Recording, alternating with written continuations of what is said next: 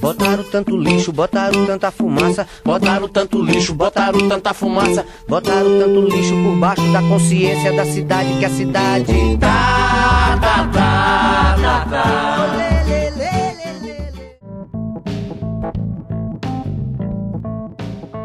Bom, assim como no episódio anterior, nós acabamos de ver o filme que vocês já devem estar vendo aí no, no nome do episódio. É... Nós vimos Saneamento Básico, o filme dirigido por Jorge Furtado e escrito por Jorge Furtado. Talvez você ouça esse nome, você não identifique exatamente de que eu tô falando, mas provavelmente você já viu um filme dele. É, felizmente, muitos brasileiros foram é, é, apresentados a uma obra dele logo na, na infância. Acho que quase todo mundo viu um curta dele chamado Ilha das Flores. Se você não estiver identificando assim pelo nome, bota no YouTube que você vai se ligar na hora do que eu tô falando. Falando por mim, tive a oportunidade de ver um filme incrível, já falando. É, e queria saber a opinião inicial dos meus colegas aqui presentes, Ricardo Carvalho e Guilherme Cândido. Guilherme, fale. Olá, cavalheiros, saudações, caros ouvintes. Bom, eu sou suspeito de falar porque eu sou um grande fã de saneamento básico, sou um grande fã do Jorge Furtado, desde o Ilha das Flores, que apesar de ser de 1989, ele ficou sendo passado nas escolas né, por bastante tempo e, e, eu tive a sorte de, de ver. É, um cineasta gaúcho que também fez Houve uma Vez Dois Verões, Um Homem que Copiava, Meu Tio Mata um Cara, enfim, grande sucesso do cinema brasileiro e que nos presenteou com essa pérola né, do nosso cinema, que é o Saneamento Básico, que tem um elenco muito rico e é um filme que, com humor, ele consegue abordar é, várias nuances né, da, da, nossa sociedade brasileira e também tirar um sarro ali, né, do, da, do fazer cinema, né, os elementos que compõem a produção de um filme. Enfim, é uma produção muito bacana e estou ansioso para a gente começar a fazer esse debate. E você, Ricardo? O Jorge Furtado, ele, ele faz realmente obras atemporais, né? Porque a gente diz que Ilha das Flores é, é um curta de 1989, mas ele é dado nas escolas até hoje e todos os né, filmes dele abordam temas que não têm validade. Eu acho que principalmente o saneamento básico, o filme, ele, assim como o Guilherme falou, ele faz essa zoação entre as produções de filme, como é fazer um filme, ele brinca um pouco também com as grandes produções né, de filme que a gente vê aí de comédia brasileira. O nosso amigo Matheus Correia recentemente pode falar que teve uma experiência ruim esses tempos para cá vendo filme de comédia brasileira muito ruim e se deparar com um saneamento básico que brinca com esse tipo de coisa é incrível. Mostrar que fazer filme no Brasil é foda, é difícil demais. é complicado. Eu acho que, é, dentre tantas mensagens que tem esse filme, né? É, acho que essa talvez seja uma das mais claras, que é o quanto é difícil fazer cinema no Brasil, né? Sim. Até, sim. até, de, até de baixíssimo custo, como acontece no, no filme, né? É, eles encontram várias dificuldades, seja de, de, de dirigir o elenco, seja de, de orçamento, de fazer o roteiro. E, e assim, é, é, é incrível quando você vê as discussões, sabe? A discussão da Fernanda Torres com o Wagner Moura, assim, sobre o roteiro e, e às vezes ela botando coisas muito abstratas e o Wagner Moura fala, pô, mas isso aqui não faz sentido. Enfim, aquelas discussões ali muito boas, cara. O amadorismo assim, fiquei... é maravilhoso, né? Porque o cara, ela, ela escrevendo o roteiro, ela, ela pensa mais como se ela estivesse escrevendo um, um, livro e se preocupando depois, tipo, ah, a gente liga isso aí na hora, a gente faz lá e grava qualquer coisa, que não sei o que, o roteiro é só, só a base qualquer e tal. É, é muito bom. São erros muito comuns em roteiristas iniciantes, né? Que ele bota. Ela escreve no roteiro, né? Ah, porque fulano de tal sente o aroma de não sei o que, ou alguém está pensando. E aí o personagem do Wagner, pô, mas como é que você vai filmar isso? Que alguém está pensando o aroma, né? É um erro muito comum, né? Quem, quem tá escrevendo um roteiro pela primeira vez não pensa, né? Que tem que ser uma coisa muito visual, né? Pensa que é mais é, a escrita é o estilo de um conto, né? Sim. Eu acho muito interessante nesse filme é, o, no quesito de pegar atores e atrizes assim fodas, né, do, do, do, cinema brasileiro, para fingir que são atores ruins também, que é muito bom. Não atores, né, na verdade. É, exatamente. É ficar brincando com essa questão de estar tá atuando do mal deve ter sido muito bom no, nos backstage do, do filme. Não, e deve ter sido muito difícil, porque eu acho que quando você aprende uma coisa, né, como eles aprenderam, sim, você, sim. tipo, fingir que esqueceu ali, sabe? É, Deve ser exatamente. muito. Talvez seja mais difícil até do que propriamente atuar, né? É, é muito interessante ver esses atores assim. É, Marciano eles estão, né? Eles, né? Atuando e na outra eles estão fingindo que estão atuando, mas estão atuando, né? Exatamente. São atores interpretando não, não atores, né? Exatamente. Retratar o amadorismo deve ser terrível. A gente pega um filme que foi lançado é, quase que na mesma época que O Paió, né? Que tem também os dois ótimos atores, que é o Wagner Moura e o Lázaro Ramos, que estão brilhantes, brilhantes no filme. E pegar eles e botar nessa, nesse meio, assim, de, de, de brincar com o amadorismo é, é, é até interessante e irônico, né? Pra gente pra pensar. Não, eu ia comentar sobre isso, porque tem uma. A, a, né, tem uma cena ali que o, o personagem do Lázaro Ramos está dirigindo os atores, que eu achei incrível também. Nossa, eu uma vi sac... Lázaro Ramos cinéfilo. É uma sacada assim absurda e você vê ali o Wagner Moura, parece que eles combinam assim juntos, assim, é impressionante. Fazer com o Paió, né? Sim, sim, cara, é uma dupla muito boa mesmo. Uma dupla, porra, E eles incrível. são muito amigos, né? Uma amizade de longa data. O, inclusive, nesse, no mesmo ano que foi lançado o Saneamento Básico, o Wagner Moura ele estava contracenando com a Camila Pitanga, né? Naquela novela Paraíso Tropical, que eles fizeram um sucesso absurdo, né? Nossa, bem lembrado. É isso, Caraca. Tropical. Puxou lá no fundo do baú. Sim, sim, sim. O primeiro comentário que, que veio na minha mente quando começou o filme foi como eu, pelo menos, eu ainda não vi a, Fer, a Fernanda Torres mal em cena. Assim. Parece que ela combina com, com tudo que dão a ela. Ela é impressionante. É, eu gosto muito, assim, é só até difícil falar porque eu gosto muito dela, assim. Fernanda Torres, gosto muito.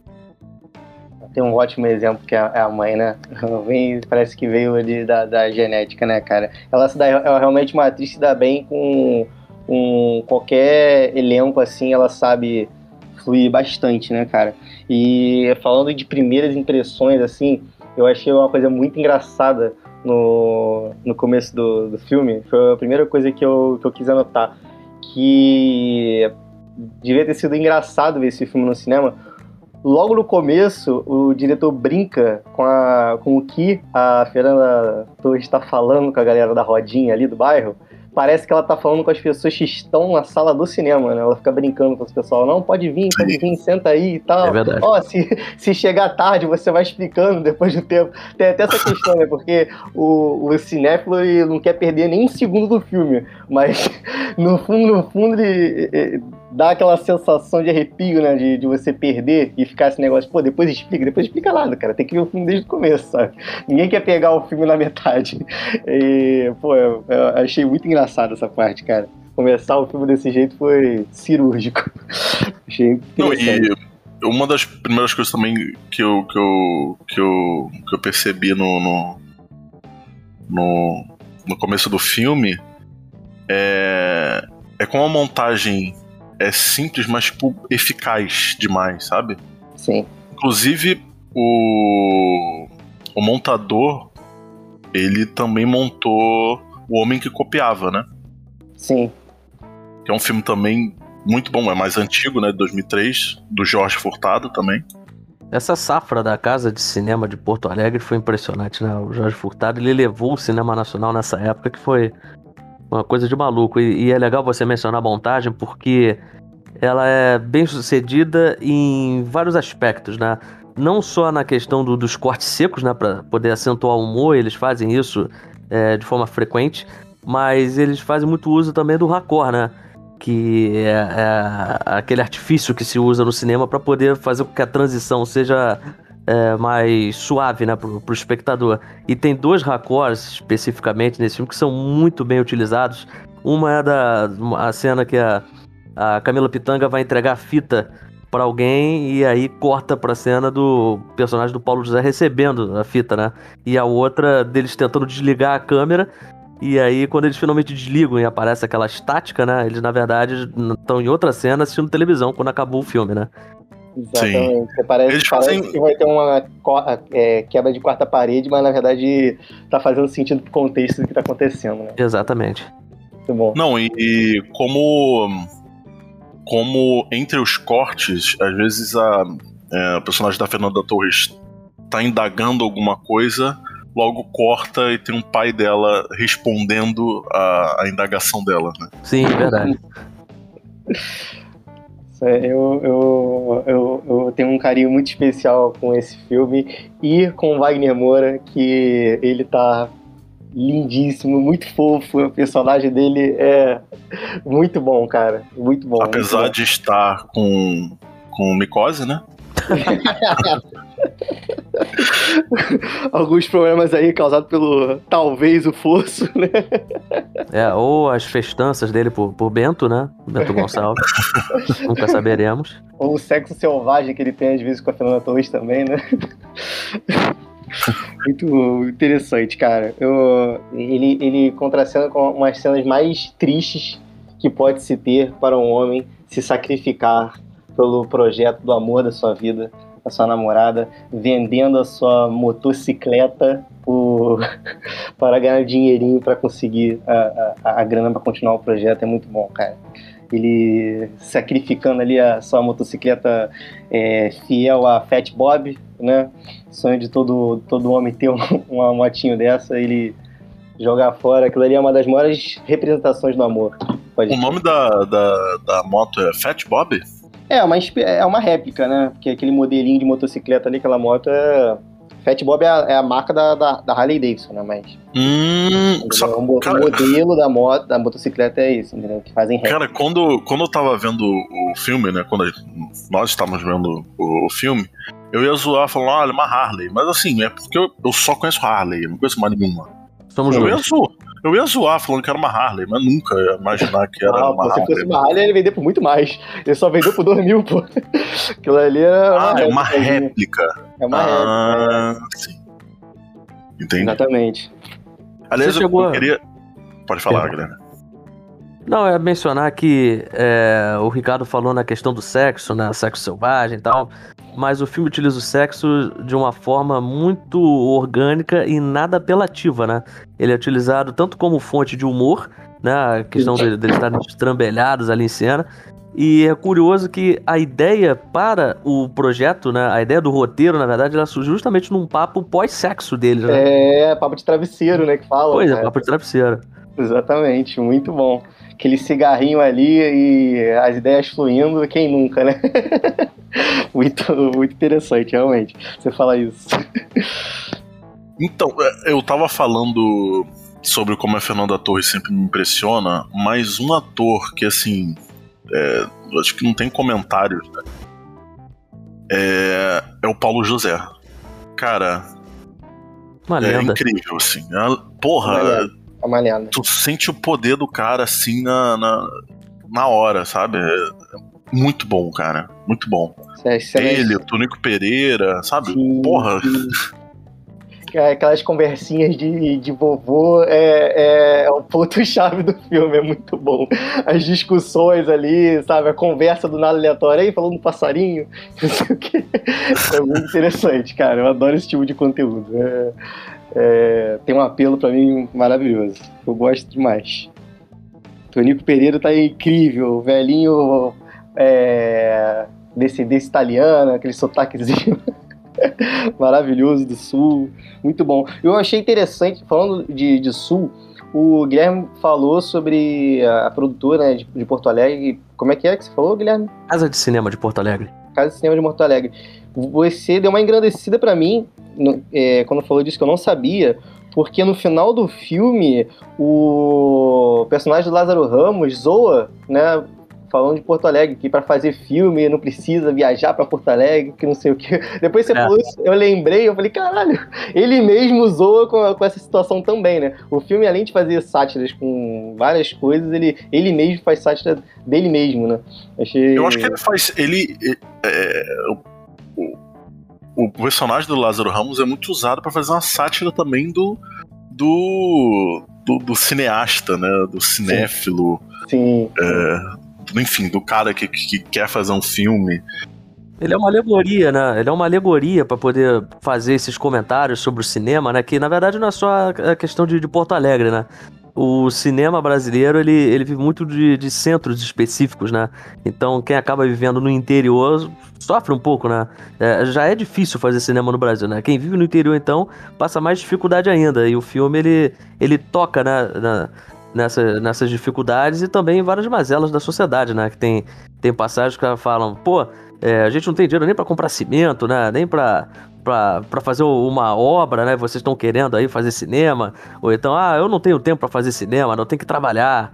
É, é. Então, é, eles, eles toda hora com isso. Toda vez que fala algum preço de alguma coisa, o valor de alguma coisa, o morador já pensa, mais precisamente o, o personagem que faz o pai da Fernanda Torres, ele fica brincando assim, não, pô, com esse preço aí eu consigo comprar não sei quantas cadeiras, ah, com esse preço aí eu faço uma mesa, faço não sei o que. Toda vez ele tá pensando em algo que seja mais produtivo para alguém que mora no interior, né? Ou não e... sei quantas sacolas de, de cimento. Sim, sim, é, e ficar brincando com essa questão da, da, do pessoal do interior, né, e ter, no sentido mais puro da palavra, a ignorância de de, de, de não ter contato realmente com, com o cinema e ter essas informações é, populares, né? Brincar com isso é, é, é, é muito inteligente também. Que é um tremendo telefone sem fio também, né? Que eles vão tentar entender a questão da ficção, né? Cada um fala alguma coisa, eles entendem diferente, acabam, ah, é uma quimera, é, tudo de monstro. Então, tremendo num telefone sem fio.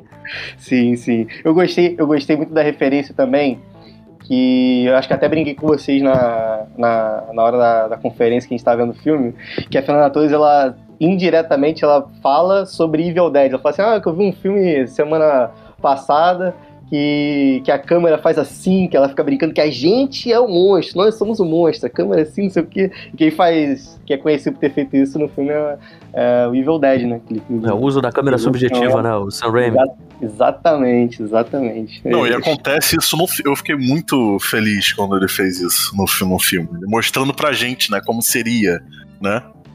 No lance é quase metalinguístico, né? Sim, sim.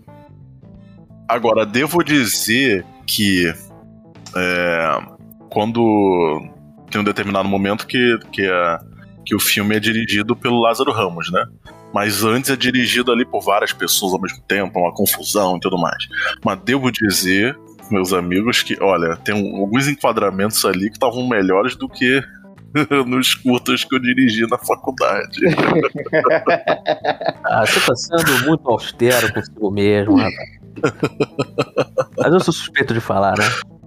É, cara, o, o, a, as produções de, de, de, baixo orçamento, a gente, não, a gente não pode ficar criticando muito e chegar a esse, ter esse mérito, porque é, é, é muito vacilo. É que nem a, a cena do, do filme que. Acho que eu me lembro, tem uma parte que ela. que a Fernanda Torres fala com os atores, né? Da cena, os os pedreiros, que ela fala assim, não, não, não vai ter cachê, não, é, é, é beneficente, é filantrópico. Ah, se você quiser, tem, tem banana ali em cima. Tipo, a preço de fazer o filme a preço de banana. Literalmente. Achei, literalmente, achei muito bom. Aí o cara, ó, filantrópico nos outros. É refresco. É refresco. A gente passou um pouco, um pouco disso, né, Matheus? Nesses curtas, né? Sim, Mas, enfim, né? Melhor a gente até mudar de assunto, né? que todo, todo mundo que quer começar a fazer cinema se identifica muito com esse filme, né? A gente pode deixar assim. Sim. Bem Inclusive, claro. a gente. Alguns problemas que foram é, retratados no filme, a gente teve também, né? A questão dos atores terem uma postura meio robótica em cena, naquelas inflexões de fala, né, meio artificiais. Nossa, Sim. aquilo ali, né? É, desculpa, desculpa, galera. Realmente não, está, não estava para não estava para mim no começo. Começo Tem uns atores também que. Uns atores, entre aspas, que também se acham demais e começa a achar que é, é a Fernanda Montenegro. carreira. Aí você tem que dar uma segurada. É verdade, né? As- As piadas internas, ouvintes. É uma, uma coisa que não, não é piada de jeito nenhum é que, não sei se vocês sabem, mas o Ricardo é um grande ator e esse cara ainda vai ganhar o Oscar. Podem Ai, meu Deus tô do céu. marquem minhas palavras. Tô ficando vermelho aqui. Meu Deus. Ai, e se vier com o, Oscar, vai vir de, de roteiro pro Guilherme e de, de, de edição para o Matheus. Assim, então eu tenho que di- dizer isso também. O Matheus é nossa até uma Schoolmaker, né? Thelma Schoonmaker. Mas tem que vender, hein, galera? Tem que ter ousadia. Tem que quebrar tabu que nesse filme faz. Tem que mostrar a nudez e dizer que mostrar que arte é isso mesmo, e que salva a natureza, e que tem beleza, que Não, e, e, chama atenção. e misturar com, com, com cenas de, de floresta e falar que, que é uma. Como é que é que ele fala? Alegoria. Que Uma alegoria, né? Exatamente. Legal que eles estão falando de poluição, né? E aí a personagem da Camila Pitanga, né? A memorável Silene Seagal, né? Critica o Fabrício, né? O, o namorado dela. Não, não joga lata no rio, você é burro. Ah, então joga onde? Ah, joga ali no mato. É uma, é uma piada de inversão de expectativa, né? Você vê que o filme ele tem um leque de piadas que realmente é muito amplo, né? Sim. É sensacional. Ele dá muito tempo pra respirar, mas as piadas elas têm um time perfeito, cara. Sim, eu acho que isso é, o- isso é o legal desse filme, sabe? Porque. é, tem muito filme que às vezes vai pra esse lado político da coisa e acaba soando meio. Como posso dizer? Panfletário. Exatamente, não soa natural, sabe? E, e nesse filme tudo soa natural. Nada fica uma coisa esquisita, uma coisa é, jogada, sabe? É, é- é- é natural, sabe? Até mesmo as críticas políticas que tem, né? Ali que são bem presentes, né? Sim. Ainda que sutis, né? Eles Sim, abordam a política, né? O político que quer se aproveitar, né? Se promover às custas dos outros. E o que eu Exatamente. acho incrível é que esse filme é até se a pessoa vê como um filme de comédia comum, assim, um filme de comédia simples e que você solta suas risadas, também é um bom filme. Mesmo se a pessoa não enxergar ne- nenhum, nenhum lado político do filme. Ainda assim, é um bom filme. É um filme divertidíssimo, né? E é, curioso que esse filme ele foi lançado em 2007, né? No meio de uma onda que, que teve aí de filmes suecados, né? Que era uma, uma expressão na época que viralizou no YouTube, muita gente fazia. Que era um termo que as pessoas meio que refaziam grandes filmes, né? gran- Grandes clássicos do cinema, só que em condições precárias, né? Exatamente como as retratadas no filme. É, e um grande bastião é, desse tipo de cinema era o Michel Gondry, que ganhou o Oscar de melhor roteiro pelo Brilho Eterno de Uma Mente Sem Lembrança. E Oh. ele fez o Rebobine, por favor, que ele retrata exatamente isso é, com o Jack Black e o Mos Def. É de 2008 o filme. Nossa, eu sei É aquele filme que acontece algum fenômeno ali na, na, na lojinha que eles têm de A locadora. a locadora. A gente tem que refazer todos os filmes, né, cara? Isso, exatamente. Nossa, esse filme é muito nostálgico. Eles né? acabam suecando os filmes, né? Eles, eles refazem os filmes, né? Só que com os recursos deles mesmo. Cenário precário, né? Eles não são atores de verdade. Cê- e acaba fazendo são, são sucesso. só eles dois, eu tô fazendo a cena com vários atores. né? Isso, exatamente. Muito bom. Realmente, bem, bem lembrado, cara. Foi Realmente. quem de O Brilho Eterno Sem Lembranças? Michel Gondry, cineasta francês. Esse filme que é. O diretor de O roteiro- Brilho Eterno. é, é, o diretor Michel Gondry. O roteiro ele fez em parceria com o Kaufman, né? Charlie Kaufman. Tenho que ver esse filme, eu fiquei bastante interessado. Cara, gosto Jack muito Black é Eterno, maravilhoso, cara. Brilho Eterno, então, nossa. É, eu me lembro quando eu era mais novo, eu vi um Brilho Eterno, né? E eu não gostei, né? Ficou até uma piada entre eu e o Ricardo, porque o Ricardo amava o filme. E falou, ah, gostei, não sei o quê. Eu- Mas eu sempre botei na minha cabeça que eu tinha que rever. Sabe? Eu senti que, que eu tinha que rever depois, num outro momento da minha vida. E eu revi. E, porra, vocês entraram no meu Letterboxd, tá lá no. É um dos meus filmes favoritos lá do Letterboxd. Sabia, Então. cara. Nem você tem bom gosto, menino. Isso, é- isso aí, todo mundo passa por, por um momento assim. Tem que aceitar. Jim Carrey é foda demais. Bom, a gente falou de vários aspectos do filme, mas eu acho que uma coisa assim que que que eu levo comigo agora depois de ver esse filme é como comédia brasileira tem como ser boa, bem feita, boa, engraçada, É. Autêntica. autêntica, Criativa. criativa, exatamente. Eu eu esses dias tava zapeando aí, utilizando uma palavra bem antiga, Jurássico, eu diria. Jurássica, né? Uma palavra Jurássica. Eu tava zapeando a minha TV, tava passando no Megapixel, eu acho. É, minha mãe é uma peça 2, né? É um grande clássico do cinema, né? Fala mal desse clássico. Tava esperando por esse momento. Caramba! É, é- é- é- consegue ser terrível, assim, no- no- na raiz da palavra, né, cara? E aí foi ótimo eu ter visto esse filme, porque foi uma recomendação dos dois. É, o Ricardo tinha até me, me falado há um tempo atrás, tinha visto o filme, eu falei, caraca, Jorge Furtado, Fernanda Torres, vou ver. E é um deleite, né? Usando aí palavreados do, do Guilherme. É, poder ver Obrigado um filme, referência. filme de comédia brasileiro tão bom, porque infelizmente a maioria das pessoas tem uma visão de filme de comédia brasileiro de uma forma totalmente diferente, né? Totalmente Do que o deturpada, Jorge né? Furtado mostra pra gente. Muitas vezes são chanchadas neoglobais, né?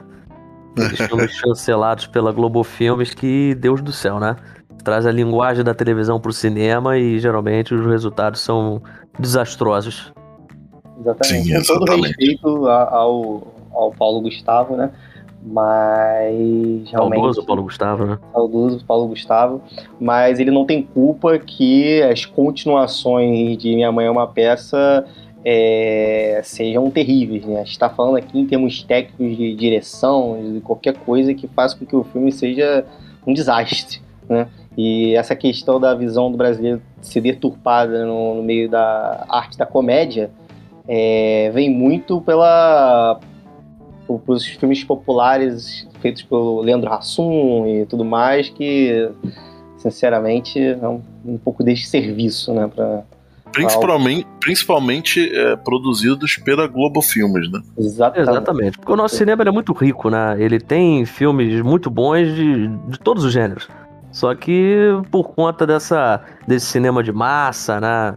A, a Globo, ela, ela tem um lobby muito grande junto às exibidoras, né? Os filmes da Globo ficam mais tempo, ocupam mais salas, e aí acaba sobrando pouco espaço, né? Para os outros Exato. filmes que sofrem com problema de distribuição, né? Enfim.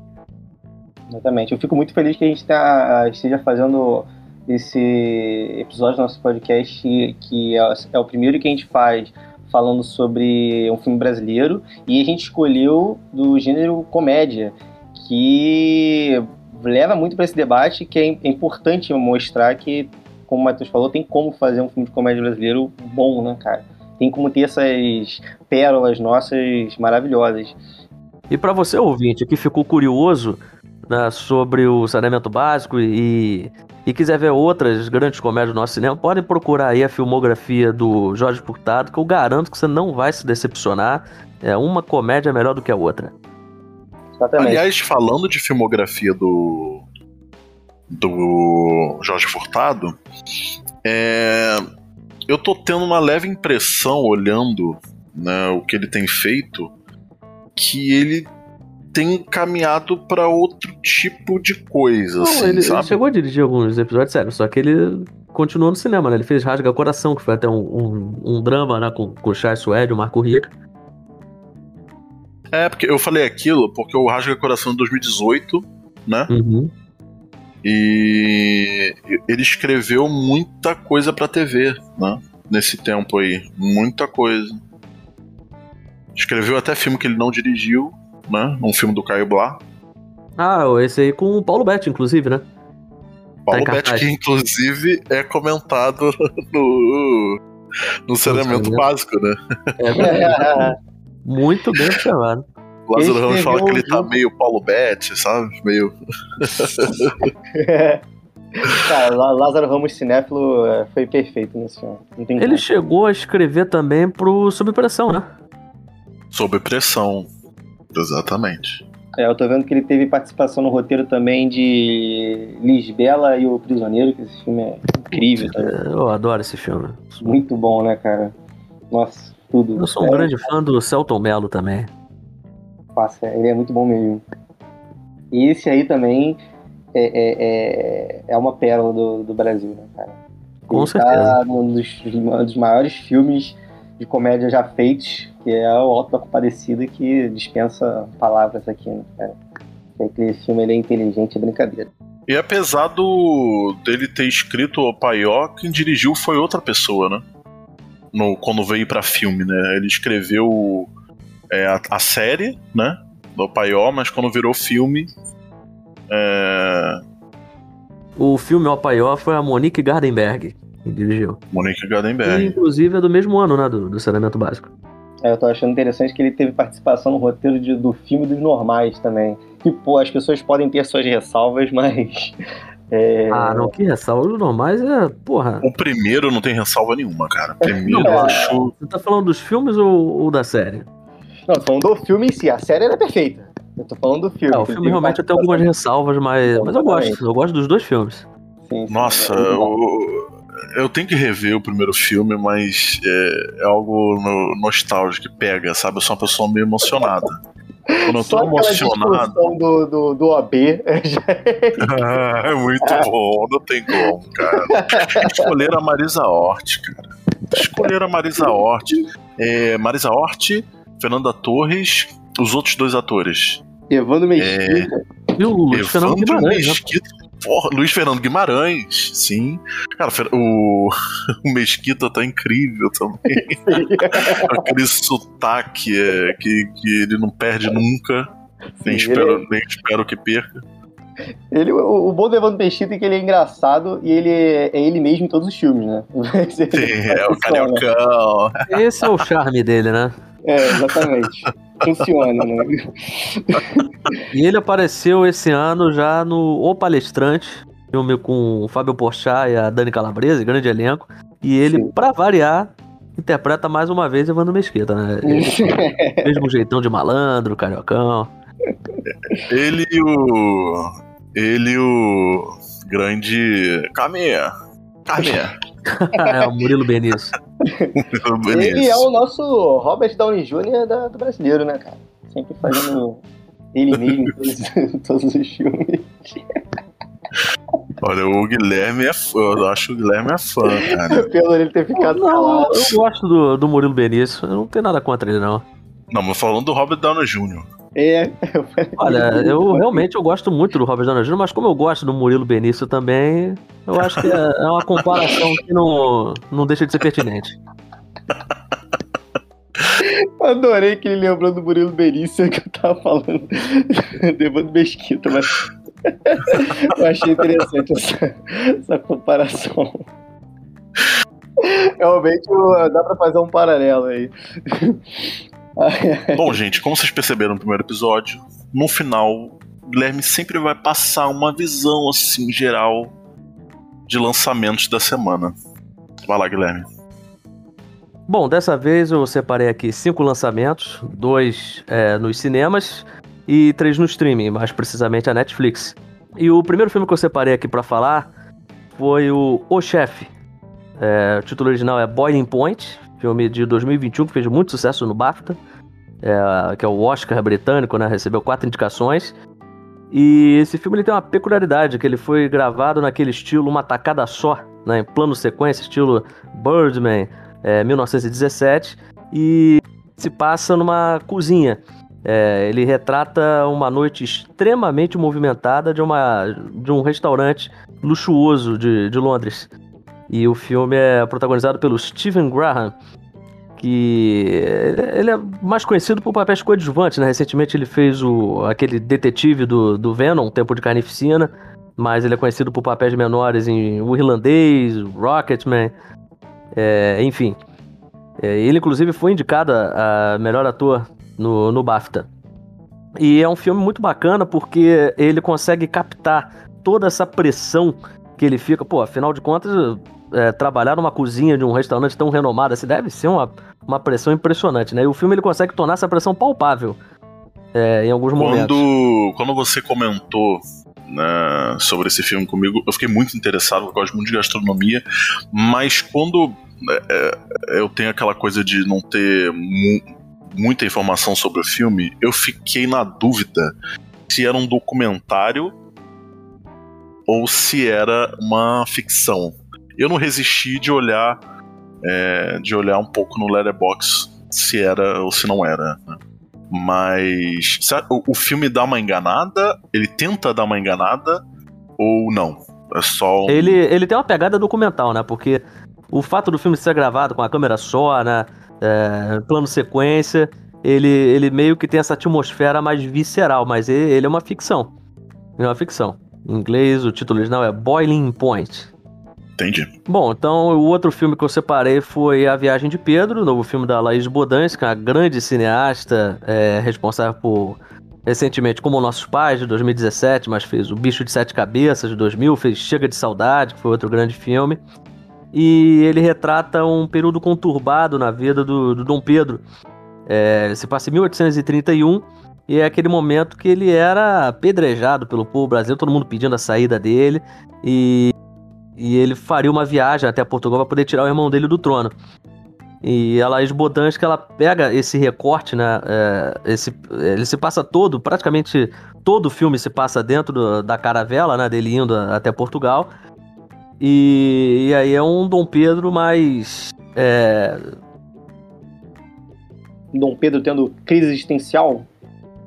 Exatamente, é, mais reflexivo, né, com, com alguns problemas até meio peculiares em relação à sexualidade dele, mas esse é um filme que é, já não é tão brilhante como os outros da Laje Bodansky, até porque o Calman Raymond, coitado, ele, ele tá meio perdido, o roteiro ele é um pouco inconstante, mas pelo valor histórico ele não deixa de ser interessante, apesar de ser é, puramente especulativo, né? Não existe nenhum registro formal do que, que aconteceu ali, né? Se realmente o que tá no filme aconteceu de verdade.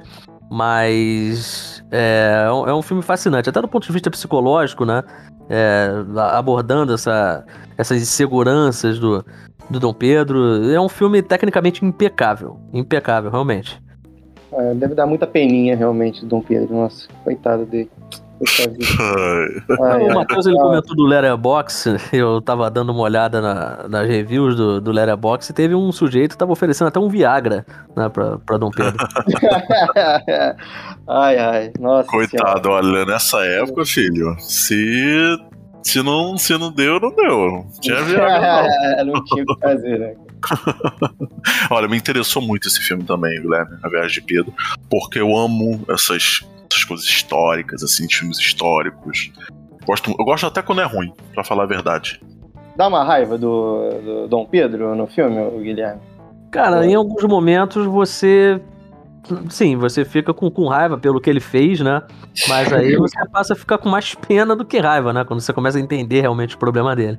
Bom, o próximo é uma comédia Netflixiana, no caso Vizinhos, Filme do nosso queridíssimo Leandro Hassum, migrando dos cinemas para o streaming.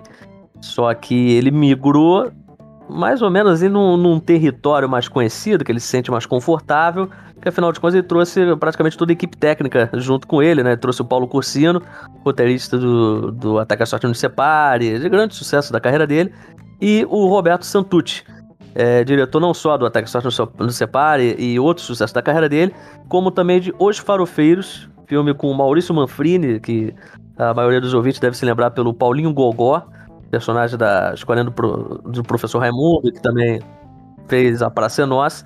E aí o Roberto Santucci havia dirigido o Leandro Hassum no Ataque História no Separe, dirigiu Os Farofeiros e agora dirige um filme com os dois, o Hassum e o Manfrini. E o interessante desse Vizinhos é que ele não é nada original e essa falta de originalidade já começa pelo título, Vizinho. Porque eu não sei se vocês vão lembrar, mas a gente já teve um filme chamado Vizinhos da década de 80 com John Belushi e o Dan Aykroyd, né, a dupla responsável pelo Os Irmãos Cara de Pau. Sim, Só que mais recentemente, em 2014, a gente teve outro filme chamado Vizinhos, esse com Seth Rogen e Zac Efron. E fez um sucesso acachapante para o Universal, né? Que foi um filme com um orçamento bem limitado e deu bastante dinheiro, teve até uma continuação. E esse filme ele tenta trazer é, para o contexto tupiniquim, né?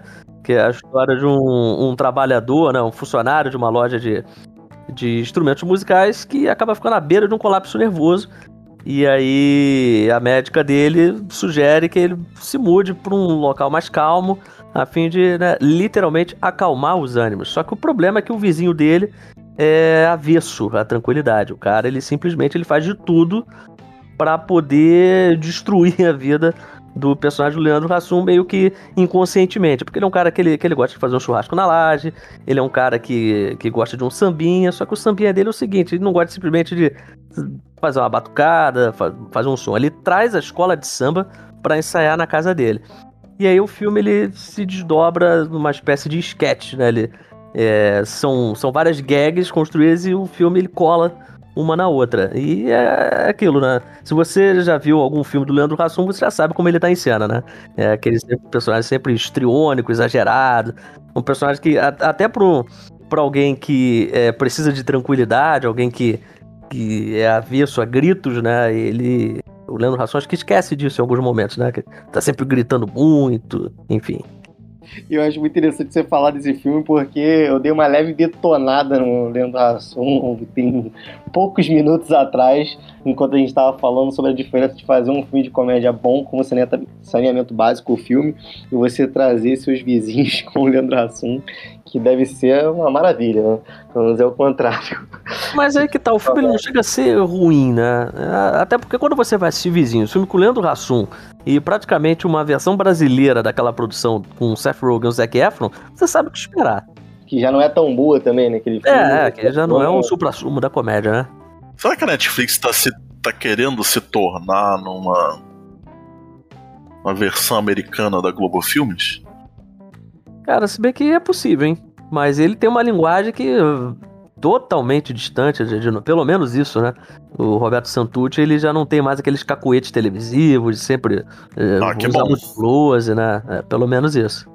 É, ele gosta, é um diretor que é apaixonado pelo Leandro Hassum, né?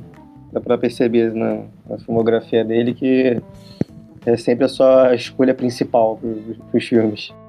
O quarto filme que eu separei foi o Passei Por Aqui, um suspense da Netflix, dirigido pelo Babak Anvari, que é um cineasta britânico-iraniano conhecido por uma pérola da Netflix chamada Contato Visceral, com o Armie Hammer. Você sabe quem é o Armie Hammer, o Ricardo? Sei, sim, sei sim. É aquele que faz o Hannibal, né? Da, da vida real. é, é o próprio. Ele mesmo. É, o Babaca Anvari ele dirigiu essa pérola da Netflix, esse filme. Como é que é o nome dele? Babaca Anvari? É, é eu tô ouvindo, eu tô ouvindo toda hora falando, o babaca Anvari. Eu, falei, é, eu pensei que ele tava xingando o diretor de te falar, diretor. Emenda os dois, né? Fica babaca Anvari, né? Esse aí é um suspense da Netflix, mais um daqueles que as pessoas vão estar tá zapeando, né, Matheus? Lá pelo, pelo catálogo da Netflix, não vai saber o que, vai, o que assistir e vai se deparar com esse filme. Ele vai ficar lá perdido no catálogo porque é um suspense bem protocolar da Netflix. Ele começa com pretensões de, de fazer crítica social, é, até umas intenções bem, bem nobres. Mas do meio para frente ele resolve abraçar o suspense e o filme fica muito fraco.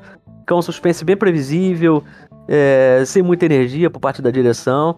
Apesar de contar com algumas boas atuações, principalmente do George McKay, que é aquele garoto conhecido pelo Capitão Fantástico. Nossa, incrível, Incrível, incrível. É, esse é sensacional. E pelo que eu já citei aqui, né? O 1917, no filme do, do plano sequência, que é falso, né? Na verdade, tem vários cortes escondidos, mas enfim. E o vilão do filme é interpretado pelo Rio Bonneville, que é o, um dos personagens de Downton Abbey. Enfim, uma série de muito sucesso na, né, sobre a realeza britânica. E, e que ganhou o filme também.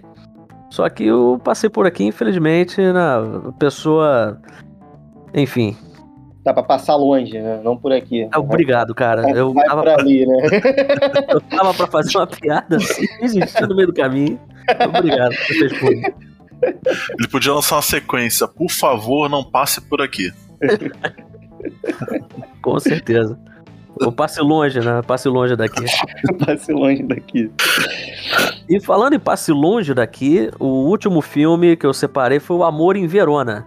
Só que esse é completamente diferente. Eu passei por aqui, é uma comédia romântica bem raiz. Tem todos aqueles clichês que vocês podem imaginar. Né? Tem aquela tradicional corrida desesperada, que geralmente nos filmes é a- a- um dos pombinhos, no caso, né, vai partir e aí, depois de um mal entendido, o outro sai correndo pelo aeroporto para impedir que ele viaje. Nossa, O filme ele tem muito disso, tem, tem vários clichês, não, não só esse. É, é aquela história clássica é, do casal que inicialmente se odeia, eles ficam se provocando e no final eles se descobrem apaixonados. Né? Descobrem que não podem viver um sem o outro. Mas o grande plot twist que tem aqui, na verdade, é nem no roteiro. O plot twist está nos bastidores, que o filme é dirigido pelo grandíssimo Max Steven Johnson. Assim, vocês talvez estejam ouvindo esse nome, não estão ligando muito, né? Não devem lembrar. Eu não me liguei muito, não. Pois é, mas esse é o cara por trás de dois grandes clássicos do cinema de super-herói, que são Demolidor, O Homem Sem Medo, com Ben Affleck, em 2003, e Motoqueiro Fantasma, de 2007. Nossa O senhora. que que faz dele sair de Demolidor e Motoqueiro Fantasma e ir pra uma comédia romântica? Eu imagino que sejam Não dois fracassos, né? Duas bostas fumegantes do, do cinema, né, do início dos anos 2000. Eu imagino que a indústria desistiu do grande Mark Steven Johnson e teve que se reinventar como cineasta, né? É, Se reinventou fazendo um clichê, porra, fazendo um negócio que tá datado, tá ligado? Mais uma vez, comédias românticas ruins, é, romantizando o relacionamento tóxico, né? Sempre tem esse negócio, né? Começar daquele jeito com o macho escroto que você falou, né? Se odeia, que não sei o quê, depois se ama no final. Eu acho que. Gente, mas pera, o Ricardo foi cirúrgico aqui agora. Eu acho que esse diretor tem um. Ele gosta dessa coisa do relacionamento tóxico. Vocês vão se lembrar que o Demolidor e a Electra se odiavam. Tem aquela É, grande exatamente. luta ali na praça com as crianças, né? Que é um marco. É um marco do cinema. Revela Incrível, a verdadeira faceta ali do cineasta. Exatamente. Um menino jovem, garoto, jovial, Ben Affleck começando ali. Coitado do Ben Affleck. Coitado do Ben Affleck com esse filme. Aliás, coitado de todo mundo desse Se você falasse pra mim que ele dirigiu o, o, o, o Electra, eu não ia me surpreender, mas provavelmente não foi, né? Não, não foi, não foi. Ele apenas produziu o Electra. Putz, tinha.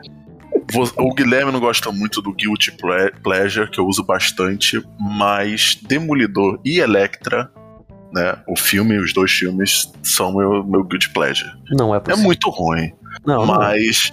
É, é- é muito gostoso de assistir, cara. Electra, cara. Electra é incrível. Eu, go você, eu por que gosto. que você gosta da Elétrica? Por que eu gosto da Ele- Por causa da Electra? Jennifer... Elétrica. Por causa da Jennifer Garner, pô. É a única coisa boa do filme. Ah, Jennifer, eu gosto Cara. da Jennifer Garner mesmo. Coitada da Jennifer Garner, cara. Agora falando do Ben Affleck, mas a Jennifer Garner, coitada da Electra, consegue ser pior do que o Demolidor, né? consegue, Meu consegue. Deus do céu. O Demolidor, ele, tem, ele pelo menos tem o Senhor do Crime, tem todo aquele negócio lá. Que é incrível. É Aquele incrível, Senhor do Crime é incrível. É. Qual o nome do ator do Senhor do Crime, Guilherme? Michael Clark Duncan. Finado. Michael Clark Duncan, era um grande ator. Perdemos um grande ator, né? Perdemos. Exatamente. Exatamente. Mas, infelizmente, a Electra não, não, não tem esse prestígio de ter esse ator e esse personagem tão incrível no mundo do cinema. Isso que ele consegue ser pior do que o filme do Demolidor. Mas ainda bem que o Mark Steven Johnson parou, né? Ainda bem que ele saiu dessa seara dos super-heróis. Ele, na verdade, ele é, ele é roteirista de, de formação. É, ele fez alguns, algumas das comédias mais obscuras dos anos 90. Ele chegou a fazer Dois Velhos Rabugentos. fez Pequeno Milagre, Inimigos para Sempre, mas talvez o mais peculiar roteiro que ele escreveu foi a adaptação da história de Jack Frost, em que ele coloca Michael Keaton para se transformar num boneco de neve. Sim, exatamente. Meu Deus do céu, gente. Pois é. Ele sai disso para dirigir Demolidor, né, cara? São a... a Hollywood é uma caixinha de surpresas. Oh, é uma caixinha de surpresa é saber que o Michael Keaton, além de ter sido um, um Batman esquisito, também vira um, um boneco de um neve. Boneco de neve, impressionante. Bom, o Batman do pescoço duro vai para boneco de neve. Faltou o Christopher Nolan na vida de Michael Keaton, né? Pra bolar aquele traje espetacular. Um Christopher Nolan, faltou um Lucius Fox, né, Matheus? Você como fã do Batman, né? faltou um Lucius Fox. Apresentar é. aquelas, aquelas, aquelas roupas incríveis, enfim, né? Batman ali com problemas com cães. E o Lucius, ó, vamos ter que resolver isso aí. Ainda bem que o filme é dirigido pelo Tim Burton, que é um grandíssimo di diretor e é, soube usar o Michael Keaton pelo menos no, nos Fantasmas se divertem, que é muito bom esse filme. Acho que eu já revi esse filme umas 500 vezes. É e, tá vendo como a gente conseguiu sair de duas bombas como o Demolidor e Motoqueiro Fantasma? A gente acabou falando do Cavaleiro das Trevas, ah. falando do Batman de Tim Burton, né, cara? Sim, São sim. filmes de super-herói de verdade, né? Exatamente. Ah, os fantasmas se divertem pelo. O Beetlejuice é meu herói, pô. Tá, Olha, você tá muito bem de herói, cara, porque eu também gosto muito dos Fantasmas Se Divertem. É um, é um, filme que talvez o filme que o Tim Burton tivesse mergulhado de cabeça, né, tivesse ido Nossa, mais a fundo né, do expressionismo alemão. Exatamente, exatamente. Tem Sou umas cenas ali que é, é viagem total no expressionismo alemão e você vê aquele filme como criança é assustador, não tem como. Filmes do Tim Burton têm uns universos muito criativos, mas. É, e crianças podem adorar, mas tem cenas que eu, pelo menos quando era pequeno, me sentia muito medo. Não tem como. É, as crianças adoram se traumatizando também ao mesmo exatamente, tempo. Né? Exatamente, Bom, gente, nós começamos com Tom Zé. Falamos sobre Jorge Furtado.